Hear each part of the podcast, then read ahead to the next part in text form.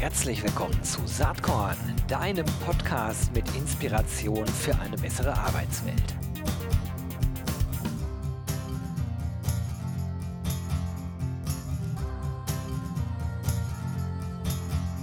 Hallo und herzlich willkommen zum Saatkorn Podcast. Heute ganz spannendes Thema, wie ich finde. Es geht einerseits um das ganze Thema Executive Search for Digital Innovation. Also es geht wirklich um Top-Führungskräfte im Digitalkontext. Und auf der anderen Seite geht es, und zwar gleichzeitig, um Digital Future Growth Partners, äh, eine Idee, äh, von der Startup-FounderInnen profitieren können. Also im Grunde genommen äh, quasi wie ein Inkubator. Was das alles miteinander zu tun hat, wer sich das ausgedacht hat und warum das Ganze, das bespreche ich heute mit Lukas Bechtle. Er ist CEO und Founder bei Digital Future und Digital Future Growth Partners. Herzlich willkommen, Lukas. Vielen Dank, Gero. Freue mich, äh, hier zu sein. Ja, freut mich auch total. Vielleicht fangen wir mal mit dem Executive Search-Thema an. Das ist ja relativ leichtgängig zu verstehen. Vielleicht kannst du einmal berichten, wie es äh, zur Gründung von Digital Future gekommen ist äh, und sozusagen, was für Stellen ihr da besetzt und mit was für Unternehmen ihr zusammenarbeitet. Ja, äh, sehr gerne. Also ähm, wir haben äh, Digital Future 2016, also inzwischen vor fast sechs Jahren gegründet, ähm, kommen ursprünglich aus der ganzen auch Startup-Ecke. Das heißt, ich war im Entrepreneurship Center der LMU eine Zeit lang unterwegs, habe das Startup Business Planning, die ganzen Themen gemacht, bin dann über Umwege ins Headhunting geraten und war tatsächlich nur eine kurze Zeit in Anstellung, äh, da in drei verschiedenen Beratungen von wirklich der äh, äh Oldschool ähm, äh, Personalberatung bis hin auch zum, zum Startup Recruiting und habe damals meinen äh, jetzigen Partner, den Nico Hoche, äh, kennengelernt. Und dann haben wir gemerkt, äh, wir könnten da uns sozusagen damals noch ein bisschen in einer Nische selbstständig machen. Und das war der Bereich ähm, digitale Innovationen bzw. digitale Transformation. Unsere Gründungsidee war damals tatsächlich eher Leute aus den Startups, ähm, also Gründer, die erfolgreich waren, rauszuholen, unter den Mittelstand bzw. die Konzerne zu bringen, um da eben Innovationen äh, zu treiben, damals viele Digitaleinheiten aufzubauen, die ersten CDOs. Ähm, das waren so die Themen, mit denen wir uns beschäftigt haben oder die uns auch dazu motiviert haben, äh, zu gründen. Und sind genau eine kleine Boutique-Beratung, äh, sitzen hier in München mit, mit zehn Leuten und haben uns seitdem auch aus diesem Bereich nicht wegbewegt. Ja, spannend. Äh, hätte mich auch gewundert, weil natürlich, äh, wenn man jetzt zurückschaut, 2016, auch da war ja Digitalisierung äh, keine wirkliche Neuigkeit, aber die Idee, äh, sozusagen aus den Startups Leute in größere äh, Konstrukte reinzubringen, um da frisches Denken sozusagen mit reinzuholen, ich glaube, das äh, war damals wirklich ein, ein Thema. Inzwischen habe ich den Eindruck, dass sich sowieso alles äh, in den letzten sechs Jahren mehr vermischt hat und ähm, dass es vielleicht insgesamt viel leichter geworden ist, äh, neues Denken in Unternehmen zu etablieren. Natürlich auch deshalb, weil äh, Digitalisierung heute ja wirklich jedes Unternehmen komplett erfasst hat. Also das ist ja absoluter Mainstream äh, inzwischen und nichts Besonderes mehr. Oder wie willst du das Ganze ähm, bewerten? Ja, absolut. Also äh, es hat sich auch extrem äh, verändert, auch die Bereitschaft von traditionellen Unternehmen, da wirklich mal auch Leute rein, reinzuholen, die vielleicht einen etwas diverseren Hintergrund haben, die nicht irgendwie äh, davor schon eine Konzernkarriere über, über, über 10, 12 Jahre gemacht haben, sondern vielleicht sich auch mal ausprobiert haben in unterschiedlichen Startups, in der Beratung unterwegs waren, selber gegründet haben. Also die Bereitschaft ist extrem gestiegen und dadurch ähm, sieht man ja jetzt auch, in, in, in auch teilweise in DAX-Konzernen, ähm, dass da auch Leute jetzt auf der Führungsebene unterwegs sind, die im Endeffekt aus diesem digitalen Umfeld, man kann es äh, Digital Natives oder vielleicht auch noch eine Generation davor nennen, ähm, die, äh, die, die sich da bewegen und auch Sachen vorantreiben. Also inzwischen haben wir da schon eine deutlich gemischtere Landschaft als äh, vor sechs Jahren.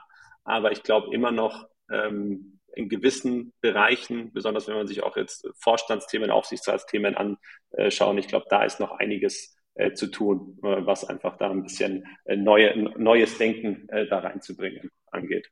Ja, kann ich mir gut vorstellen. Am Ende sind es ja, glaube ich, zwei große Trends, äh, die das Ganze vorantreiben. Die Digitalisierung, das ist ja eh klar, haben wir eben auch schon quasi wortwörtlich so benannt. Das andere ist die Demografieentwicklung, die uns als äh, Land und nicht nur unser Land, sondern viele Länder ja dazu zwingt, ähm, Gott sei Dank umzudenken, äh, diverser zu denken, offener zu denken äh, und von dieser Idee wegzukommen, dass alles äh, bis hin zum Grundschulabschlusszeugnis irgendwie mit irgendwelchen Noten mhm. belegt sein muss, sondern vielleicht geht es eher um Skills und Kompetenzen.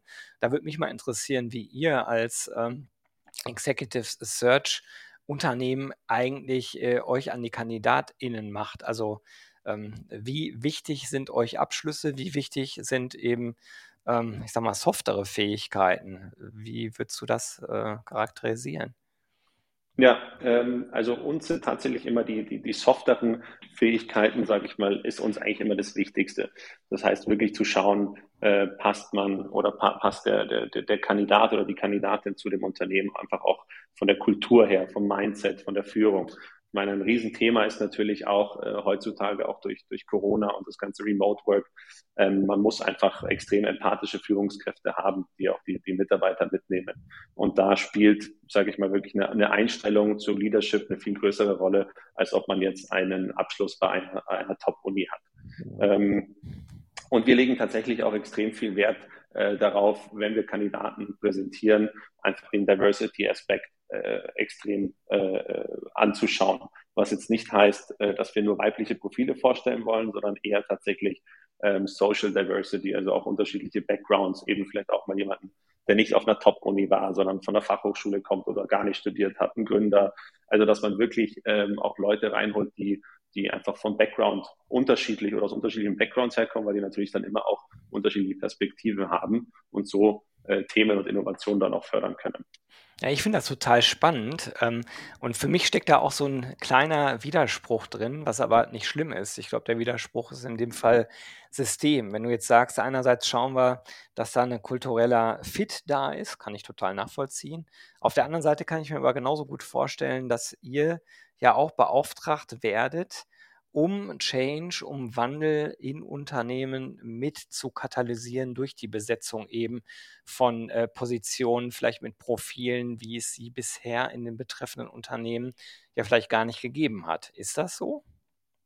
Ja, das ist absolut so. Ähm, allerdings muss man auch da schauen, dass zumindest was äh, eben äh, Führungs, äh, die Führungsart angeht, dass da ähm, wirklich das gesamte äh, Führungslevel oder Managementlevel an einem Strang zieht. Also wenn man da wirklich einen zu extremen Konflikt hat, dann äh, wird die Person da meistens nicht glücklich, äh, wenn man die da reinbringt. Also wir haben da oft äh, die Erfahrung gemacht, zum Beispiel im Mittelstand, wenn man da wirklich einen, ich sag mal, einen Patriarchen an der Spitze hat, gibt's ja nach wie vor im einen oder anderen Unternehmen, ähm, da ist es dann tatsächlich schwierig, jemanden reinzubringen, der wirklich eine, eine, eine Kultur oder, oder einen, einen, einen Führungsstil pflegt, der eher offen ist und eher den Leuten auch, auch Platz gibt, sich zu entfalten.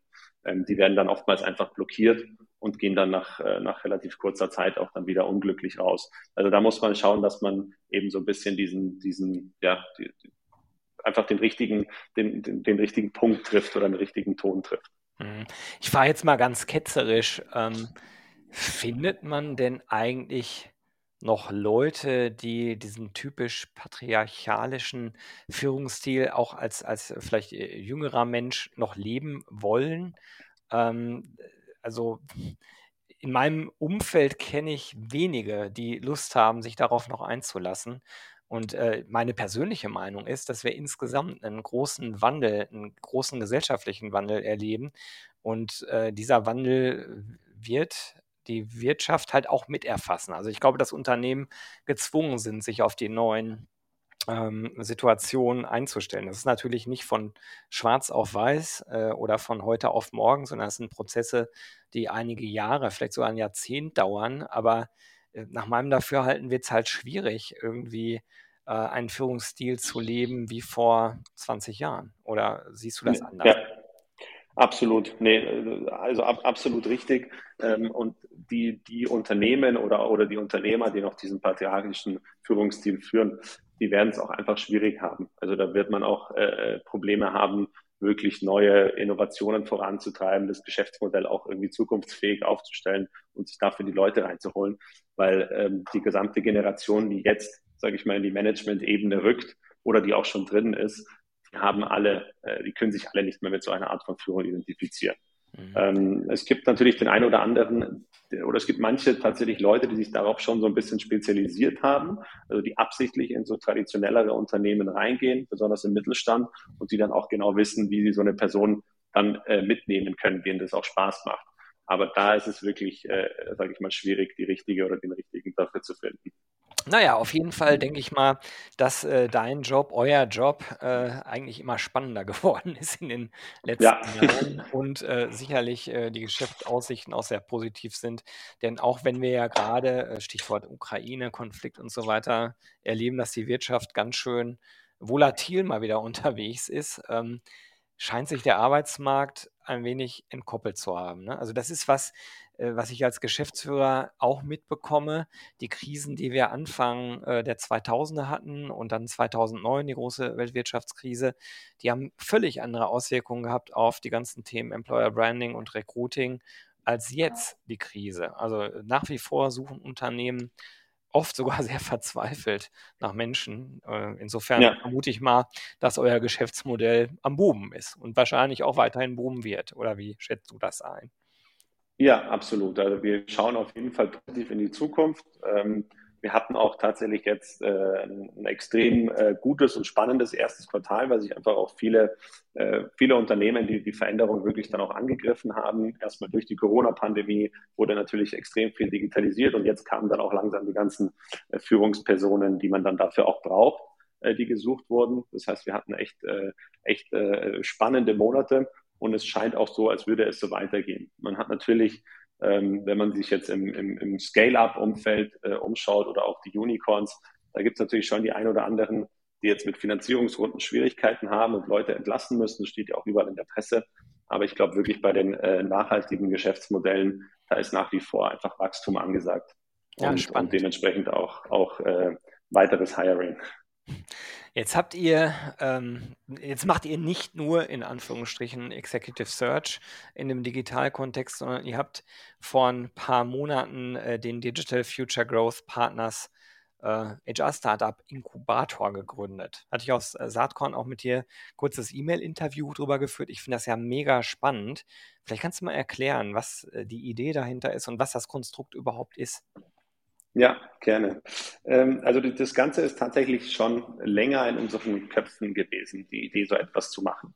Ähm, äh, entstanden ist es ähm, einfach dadurch, dass aus unserem alten Netzwerk oder auch unserem bestehenden Netzwerk immer öfter auch Anfragen von Early-Stage-Startups kamen, also wirklich noch Pre-Seed, die gesagt haben, wir brauchen einen Co-Founder, wir brauchen irgendwie gute Leute, um jetzt äh, zu wachsen. Wir brauchen jemanden, der auch, ähm, sage ich mal, Finanzierungsrunden äh, stemmen kann, beziehungsweise auch äh, äh, ja, äh, Venture Capital Unternehmen ranziehen kann. Das waren Anfragen, die wir immer wieder bekommen haben und wir haben sie natürlich anfangs immer abgelehnt, ähm, weil wir natürlich in unserem Executive Search mit einem gewissen Honorar verbunden äh, sind, was sich die meisten Startups einfach nicht leisten können. Und, äh, und dann haben wir uns irgendwann überlegt, wir bieten das Ganze als Search for Equity Modell an. Ähm, das war unsere erste Überlegung und haben dann so ein bisschen, sage ich mal, rumgesponnen und haben uns dann gedacht, warum nutzen wir nicht tatsächlich unser gesamtes Netzwerk und bieten den äh, Startups, mit denen wir da zusammenarbeiten wollen, einfach noch mehr als nur äh, einen Search. Und haben dann so eine Art Programm aufgesetzt, äh, wo wir eben tatsächlich die Besetzung von Co-Founders ähm, äh, übernehmen. Wir suchen aber auch für die Startups nach äh, Business Angel, nach institutionellen Investoren und nutzen dann natürlich wieder unseren unseren, äh, unseren, unseren Draht auch äh, in Richtung DAX-Konzerne. Da sind immer einige Leute im Vorstand, die sich auch als Business Angel engagieren wollen, versuchen da dann auch wieder diesen Generationsaustausch hinzukriegen, bauen Beiratsmentorengremien an, machen Leadership-Training, ähm, setzen den von Tag 1 der Diversity-Strategie auf und helfen denen tatsächlich dann auch über Partner beim Markenaufbau und Brandbuilding. Also wir bieten denen wirklich so ein Gesamtpaket an, äh, beteiligen uns dann dafür an dem Unternehmen, auch mit einem kleinen äh, Kapitalzuschuss und gehen da wirklich eine Partnerschaft ein, äh, wo wir gemeinsam mit denen ähm, schauen, dass wir, dass wir das Unternehmen vorantreiben. Ähm, das ist so, so oder war die Idee und das haben wir dann eben Anfang des Jahres äh, auch umgesetzt. Hört sich fast nach 'm Flywheel an, weil irgendwie, ähm, befeuert das ja sozusagen euer jetziges Geschäft, äh, und ihr baut neue Kontakte auf und lasst euch, äh, so habe ich's jetzt grad verstanden, zumindest teilweise auch mit Equity bezahlen, ne? Also, Genau. und seid dann natürlich direkt an den Start-ups mitbeteiligt und könnt, äh, beim Wachstum natürlich dann entsprechend auch dort helfen, die Positionen weiter zu besetzen. Sehr, sehr smarter Gedanke, wie ich finde. Mhm. Ja, Also, genau, das ist die Idee. Ähm, jetzt hatte ich das so verstanden, bin ich aber gar nicht sicher. Fokussiert ihr euch auf HR-Startups oder generell seid ihr da sozusagen, äh, übergreifend unterwegs? Also, wir haben natürlich schon Fokus auf auf HR-Tech, einfach weil es. Themen sind, die uns natürlich auch im Executive Search immer immer, äh, beschäftigen, weil wir immer überlegen: „Was können wir unseren Kunden noch bieten an neuen Crawlern, an Persönlichkeitstests, an digitalen Tools, die wir denen anbieten können?“ Das heißt, da versuchen wir immer möglichst nah dran zu sein. Wenn wir da natürlich in 'ne Beteiligung reinkommen, hilft es uns natürlich auf beiden Ebenen und da haben wir natürlich auch, äh, gutes Know-how, einfach durch durch unser durch unser Digital Future, äh, oder Executive Search Geschäft. Ähm, wir sind aber tatsächlich auch offen für für andere Startups. Ähm, das heißt, wir sind grade auch in Gesprächen mit einem aus'm, äh, Health Tech beziehungsweise Sports-Umfeld, einer aus'm Retail. Ähm, also, wir sind da sind da recht äh, recht breit momentan noch aufgestellt. Na gut, aber HR ist äh, HR-Tech ist auf jeden Fall ein Fokus mit von euch. Ich freue mich darüber aus ganz verschiedenen Gründen. Also, erst mal macht's dann natürlich total Sinn, hier im Podcast zu sprechen, weil ich davon ausgehe, dass es diverse FounderInnen im HR-Tech äh, äh, Kontext gibt, die jetzt hier zuhören. Also, Leute, meldet euch bei Lukas Bächle. Natürlich werde ich sein LinkedIn-Profil in den Shownotes verlinken, natürlich auch die Webseite.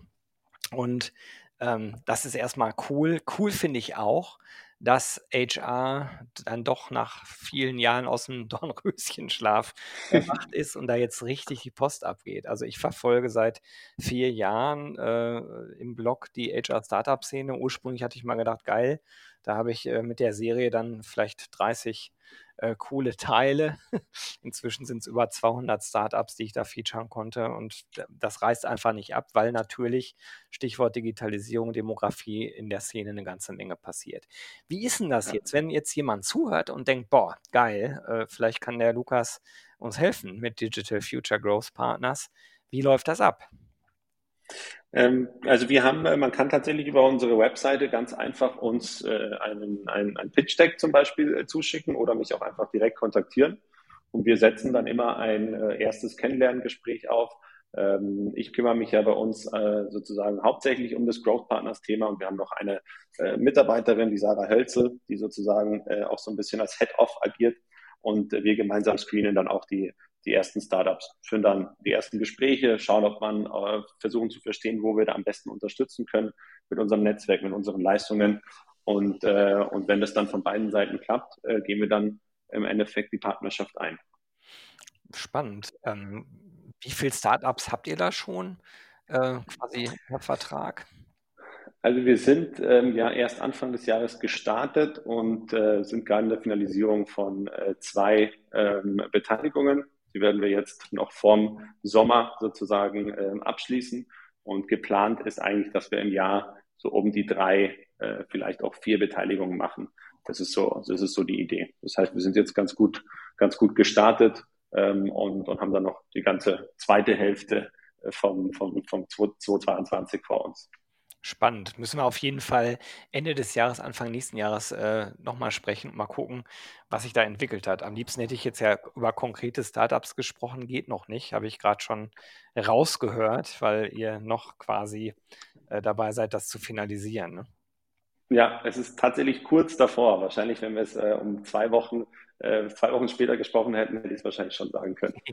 Ja gut, ich werde das verfolgen, bin mega gespannt, äh, wer dann da rauskommt. Was ist denn so deine Empfehlung Richtung FounderInnen? Also, ähm, wer sich jetzt mit dem Gedanken trägt zu gründen, ähm, macht es Sinn, schon sehr früh mit euch in Dialog zu gehen oder macht es Sinn, das erst dann zu machen, wenn das Geschäftsmodell mal steht? Vielleicht hat man ja auch pivotiert.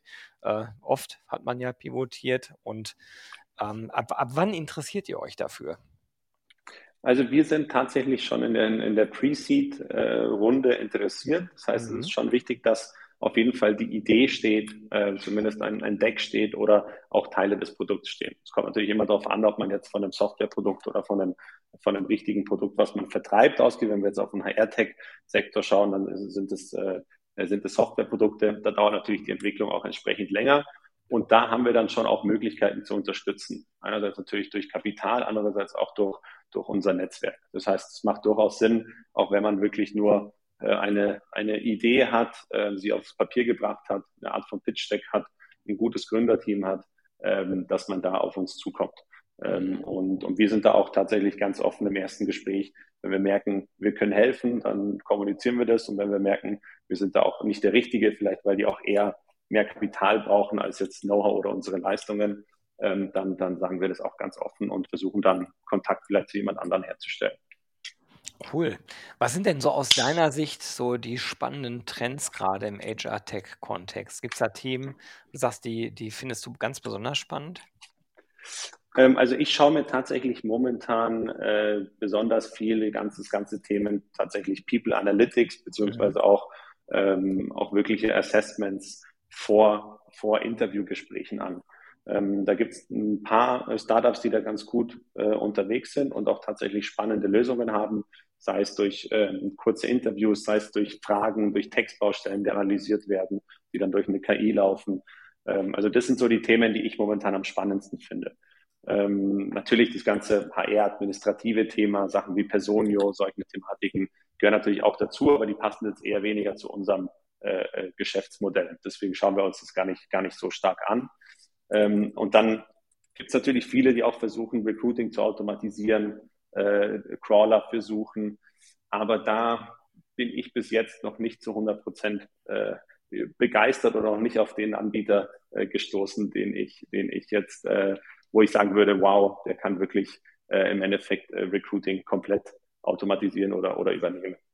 Ja, finde ich auch spannend. Also da deckt sich meine Beobachtung so ein bisschen mit deiner. Da wird ja unglaublich viel erzählt, äh, auch immer unter Benutzung der typischen Begriffe KI, AI.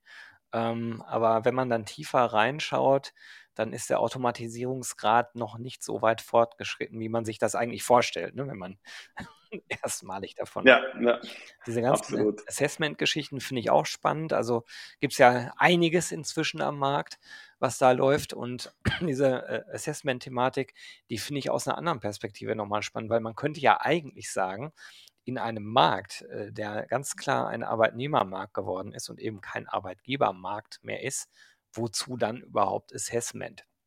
Könnte ja. man ganz ketzerisch sagen, nehmt doch einfach jede und jeden, äh, der, der überhaupt bei euch äh, arbeiten möchte und sorgt dann für vernünftiges Re- und Upskilling. So nach dem Motto, Hauptsache die Skills und Kompetenzen, die Attitude ist da. Ähm, so, das, das könnte ja eine Sicht der Dinge sein. Und die andere Sicht der Dinge ist vielleicht, gerade im Markt, wie er jetzt ist, muss man besonders genau hinschauen. Denn wenn du einen Fehler bei der Besetzung machst, wird es halt hinten raus extrem teuer. Ich ahne ja. schon, welche Meinung du äh, sozusagen da äh, unterstreichst, aber, aber sag doch mal. Ähm, ja, also ich, ich, sehe das, ich sehe das äh, tatsächlich im Endeffekt genauso genauso wie du. Also es gibt ja auch Anbieter, ähm, ich, ich, ich habe gerade versucht, mir den Namen in Erinnerung zu rufen, da fällt mir aber nicht ein, wo sozusagen die Unternehmen ja bei den äh, potenziellen Bewerbern, Kandidaten sich pitchen ähm, und sozusagen auch man glücklich sein soll, dass derjenige sich dann dort bewirbt. Das macht auch, glaube ich, bis zum gewissen Level äh, macht es Sinn und da funktioniert es auch. Aber ich glaube, wenn wir wirklich von Führungskräfte an äh, ausgehen. Und, und, das ist ja das, womit wir uns auch hauptsächlich beschäftigen, ist tatsächlich ein, ein wichtiger, ein wichtige, also wirklich eine Analyse der Person und eben auch der, der, also ein richtiges Assessment ist einfach extrem wichtig. Weil wenn du da die falsche äh, Person an Bord holst, erstens ist sie dann nach relativ kurzer Zeit wieder weg. Das heißt, dann darf man den, den Prozess nochmal neu starten, was natürlich doppelt kostet.